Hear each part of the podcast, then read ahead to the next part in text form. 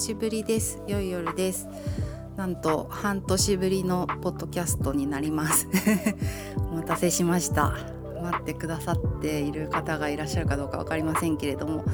でもちょろちょろ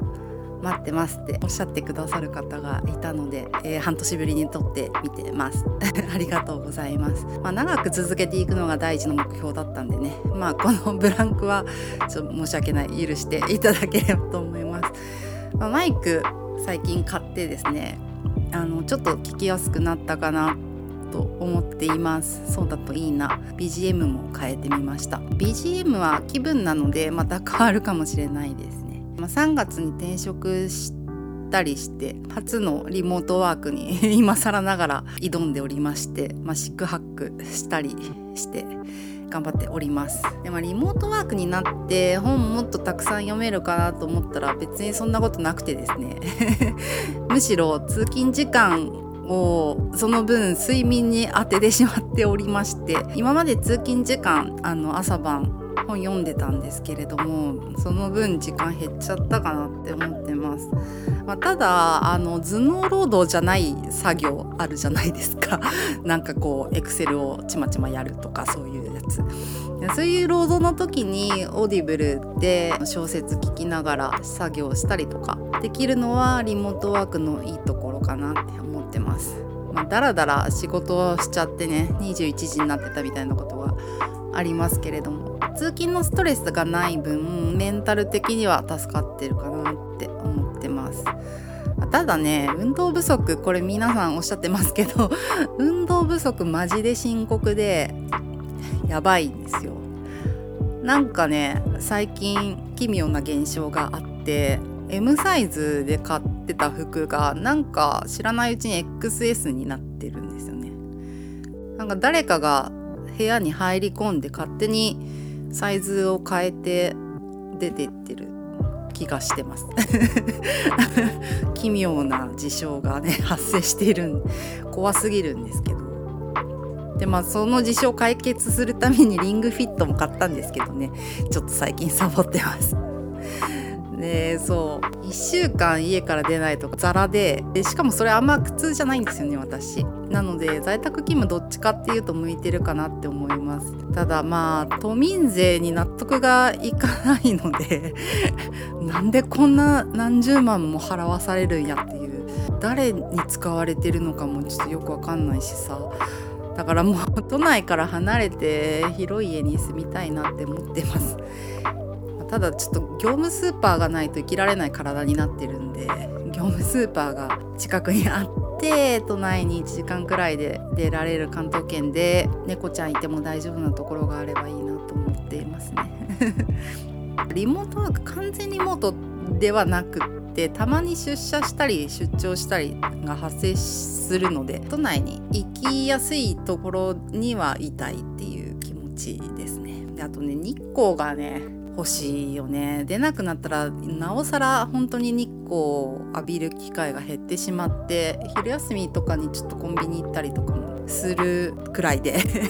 全然出ないしちょっと家がねあのパラサイト張りの半地下の独房なんでとにかく日当たりが悪くて湿気もあるんですよね。涼しいんですけどまあ日光に当たらないのでビタミン D が足りてないよねということですね。はい。交互接したい。ということで今回はトピックが3つあります。えまず最近読んだ本の話をします。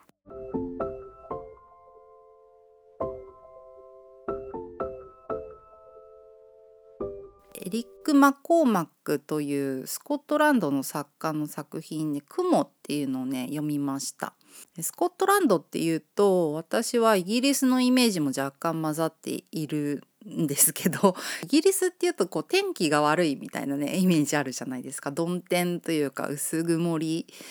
のちょっと雨降りそうみたいな不穏な天候をイメージしてしまうんですよね。でこれちょっと多分に誤ったイメージなのかもしれないんですけれどもスコットランドとかアイルランドもこうはちゃめちゃ陽気なイメージはやっぱりないなって思っていて。でアイルランドだとベケットとかジョイスとかが作家として思いつくかなと。思うんですけどその2人に関してはもう薄曇りのイメージとかこう超越したな別格って感じで 単体でこう喫立しているイメージがあるのでちょっと違うんですけれどもこのマッコーマックのこの作品はですねタイトル通り雲まあ、曇天っていうそんなイメージ通りで不穏な空気が漂うゴシックミステリー仕立ての幻想小説ではないんだけどもなんかそんな匂いもかすかにするみたいなちょっとカテゴライズしづらい面白い不思議な本でしたね。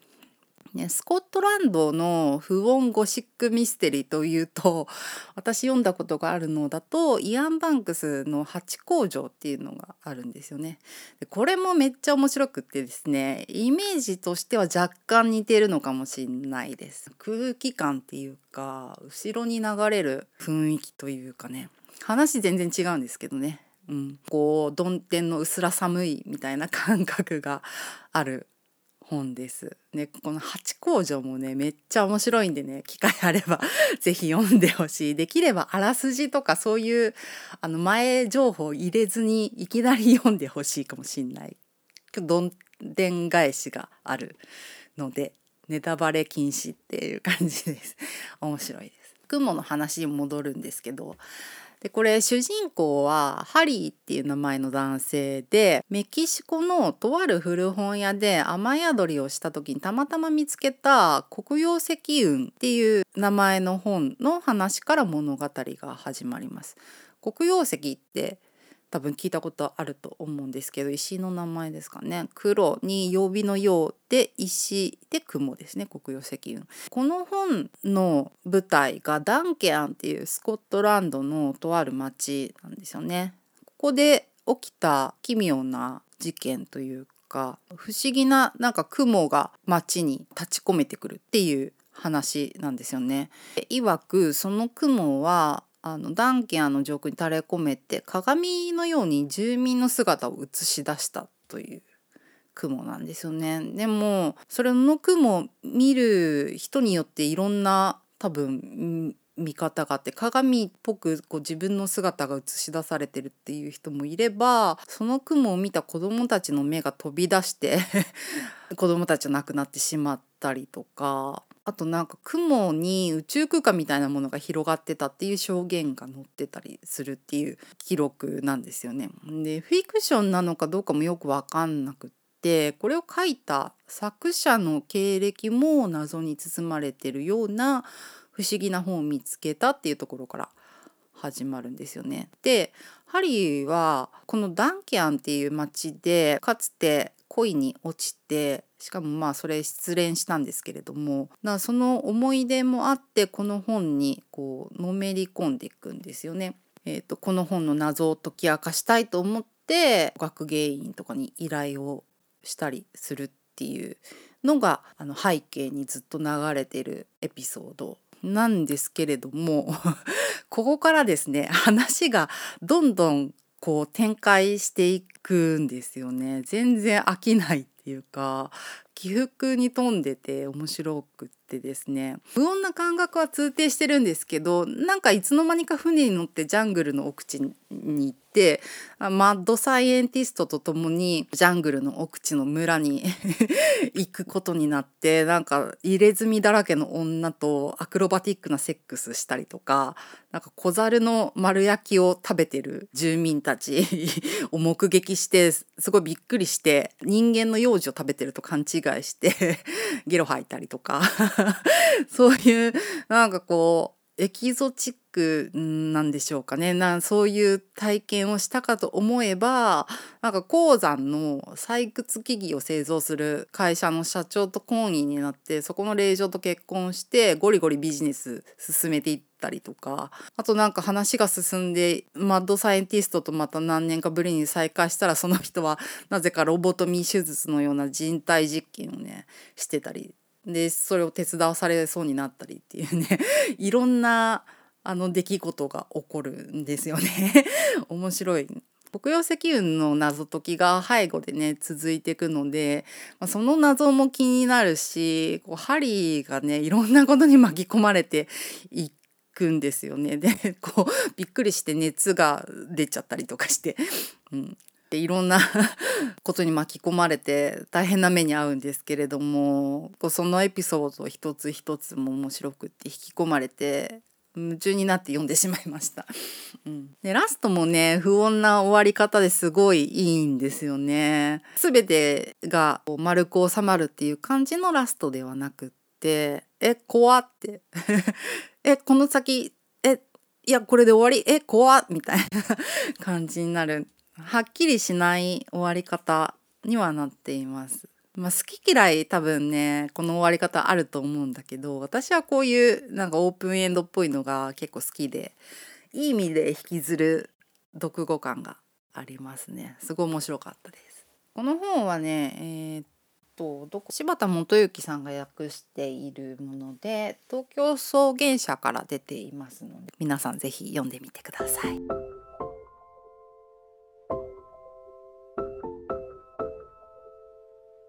では次図書館の話をします。牧村麻子さんっていう文筆家の方がいらっしゃるの皆さんご存知でしょうか？ハッピーエンドに殺されないとか最近だと外国語と旅にまつわるエッセイ言葉の向こうに旅をしてっていう本を出されてる作家さんなんですよね。彼女は LGBT 関連の書籍も出されてますし、まあ、そういったクエアスタディーズ関連の活動もされてる方で私は多分図書館で「ハッピーエンドに殺されない」を立ち読みした くらいでそんなたくさん読んでないんですけれども彼女はラジオトークというポッドキャストっぽいアプリで音声配信をされていてそれがめちゃくちゃ面白いんですよね。で声もすごく綺麗で結構聞いてるんですよ。すごいいい声でであの社会問題とかに対しての向き合い方がすごく誠実なんですよね。だからすごい好きでで最近だとレズ風俗のトークイベントとかにも出られていてそれもめっちゃ面白かったんですよね。あの直近のラジオトークで図書館の話をされてたんですよね。図書館の自由に関する宣言っていうのが日本図書館協会っていうところが出してる宣言があるんですけれどもそこの知る自由を保障するっていう宣言を引用されていてそれがめちゃくちゃよくってですねちょっと私もこの話したいなと思ったんでします。でここに書かれてる宣言っていうのがちょっと読みますと全ての国民はいつでもその必要とする資料を入手し利用する権利を有する。この権利を社会的に保障することはすなわち知る自由を保障することである。図書館はまさにこのことに責任を負う機関である。かっこいいでしょ？すごいちょっともうこれだけ泣いてしまうんだよね。うん、他にも、まあ、図書館は全ての検閲に反対する。検閲と同様の結果をもたらすものとして個人組織団体からの圧力や干渉がある。図書館はこれらの思想言論の抑圧に対しても反対する。それらの抑圧は図書館における自己規制を生みやすい。しかし図書館はそうした自己規制に陥ることなく国民の知る自由を守る。図書館の自由が侵される時我々は団結してあくまで自由を守る。って書いてあるんですよね。ちょっと泣いちゃうよねこれね。泣いてしまうんですよね。でなんでこういう宣言がなされてたかっていうとその戦争によって言論の弾圧だったりとか検閲っていうものがあったから、まあ、そういう歴史を経てですねそういったことが起こらないようにということでこの宣言がなされたっていうことらしいんですけれどもこれ本当によくてもう知る権利が万人に開かれてるっていうことがどんなに大切なことかっていうのって結構普段普通に暮らしてると忘れちゃうんですけどでもまあこういった図書館を守ってきたね司書さんたちの待遇とかももっともっと良くしてもらいたいしなんか日本ってさ専門職に対する扱いがひどすぎると思ってて今介護職しかりセックスワーカーしかり司書さんしかりですけれども本当にしっかりしてって 思ってます。うんだからこの宣言は本当に素晴らしいなって思いました。うん、でまあ私自身図書館今はあんまり利用してなくってまあ、なんでかっていうと家から出てないからですって であと近くの図書館がちょっと微妙な位置にあって行きづらいっていうのもあるんですよね。うん、自転車あればいいんだけどないので そうでもねやっぱり図書館って行くだけで上がる場所だと思ってます。で本が並べられてる場所って図書館新刊書店古本屋自宅ってあるんですけどそれぞれに違う匂いがするなって私思ってるんですよね。で新刊書店はこうまっさらで綺麗な本たちがまあもちろん商品として並んでいて物としての美しさっていうのもあるし新しい本へのワクワク感っていうのがあると思うんですよねだからそのワクワク感は何だろう新しい服を見に行くみたいな時のワクワク感とちょっと私個人としては似てるなって思っています。うん、あの見境なく欲しくなってしまうっていうのはありますよね。古本屋はあのそれを読んできたもしくは読んでこなかった人の人生を追った本たちが集まる場所だなって思っててここはね思わぬ発見がある場所でなんか宝探しみたいな気持ちになるんですよね。品揃えがすごい好みだったりした時のテンションの上がり具合っていうのは新刊書店に行った時を超えるんじゃないかなと思ってます。やこの並びどこで見つけてきましたかみたいな あの棚になってる時が多分タイミングとかもねあるんですけどあって本当にもう大好き ですね、うん、新刊書店も大好きだし古本屋ももちろん大好き。で図書館はまあワクワクもするんだけどこう人類が積み重ねてきた地英知ソフィアの地層って感じがするんですよね重厚なのになんか開かれてるっていう場所ですごい不思議だなっていつも思います新刊書店にも古本屋にもない、まあ、商売ではないっていうのがもちろんあるんだけれども、うん、何も借りなくても図書館の空気だけ吸いたくって行くことはありますねたまに。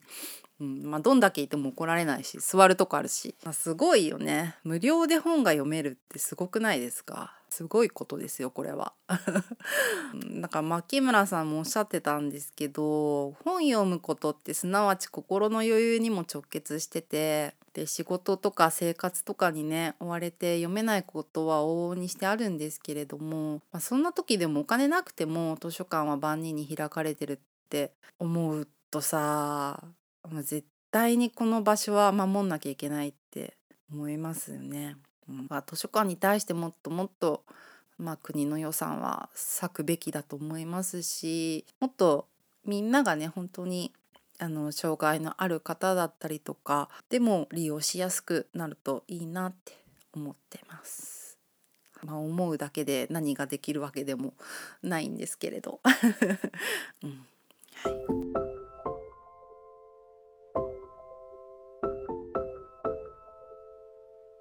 つ目料理の話をします。マシュマロをね送ってくれた方がいらっしゃったのでちょっとそれを読みますね。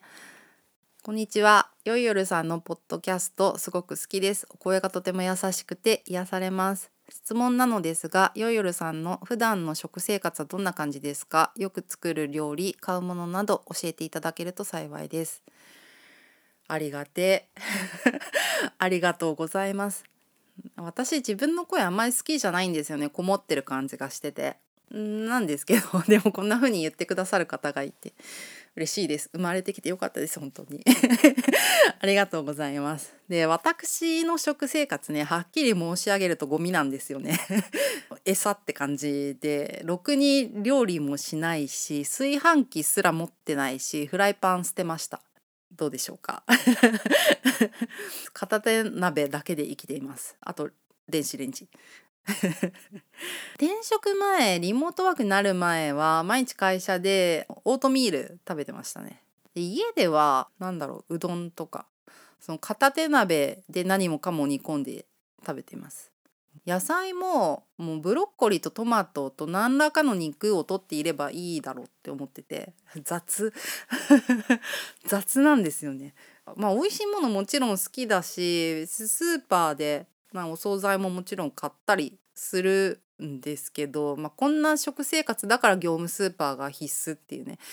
冷凍食品ないと無理っていうすぐ腐らせちゃうんでこんな感じです。であとねベースフードっていうパンを売ってる会社があるんですけどそこから出てるベースブレッドパンが栄養素たくさん入ってて低糖質。でそのまま食べて美味しいし腹持ちもいいのでめんどくさい時大体これですね。何の参考にもならなくてすみません。はい、で料理といえばなんですけどあの道谷っていう出版社ご存知でしょうか？道谷っていう出版社から出てる一大ベストセラー「亡命ロシア料理」っていうのがあってこれ私大好きな本なんですけれど最近ねまた料理の本を買ったんですよ。でこれもロシア料理の本で沼野京子さんの「ロシア文学の食卓」っていう千曲文庫から出てる本です。でロシア文学に登場する料理にまつわるエッセイですね。まだ読んでない買ったばっかりこの間先週くらいに買ったやつです沼野京子さんはと東京外語大の先生今やられてるんですかね NHK のラジオ講座のロシア語講座の先生もやってらっしゃったりしてあのロシア文学とかもいくつか訳されている方です。沼野光義さんのワイフでもあります。沼野光義さん言わずと知れたロシア文学東文学世界文学の大家ですね。京子さんもそうですけどね。お二人の協調のロシア文学のアンソロジーで「沼沼」ってやつがあるんですけど タイトル タイトルよっていう。でねこれもめっちゃ面白かった でこの沼の夫妻の大ファンなんですよね私は。で京子さんのねロシア文学のセレクトセンスもね結構尖っててね好きなんですよね。でその京子さんの本買いました。でこの本ね写真も結構載ってて関東のねカラー写真がめっちゃ美味しそうなんですよ。めっちゃ美味しそうなの。だからね読むの楽しみにしています。皆さんもぜひ